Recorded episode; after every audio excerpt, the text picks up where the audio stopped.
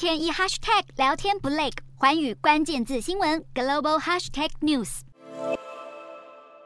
滚滚洪水吞噬整座城市，居民宛如水上人家。中国河南省在二零二一年遭遇堪称千年一遇的暴雨，据称在短短三天内降下一年的雨量，夺走多条人命。当时无论是演艺界还是商界，都捐款献爱心，民众送出了祝福，捐出了善款，甚至政府拨出的重建款项，到底有没有好好被运用？二零二三年的今天，要严格检视。隶属官媒《解放日报》旗下的上官新闻等当地媒体，标题直指谁动了老百姓的救命钱？因为河南省审计单位发现一切有猫腻。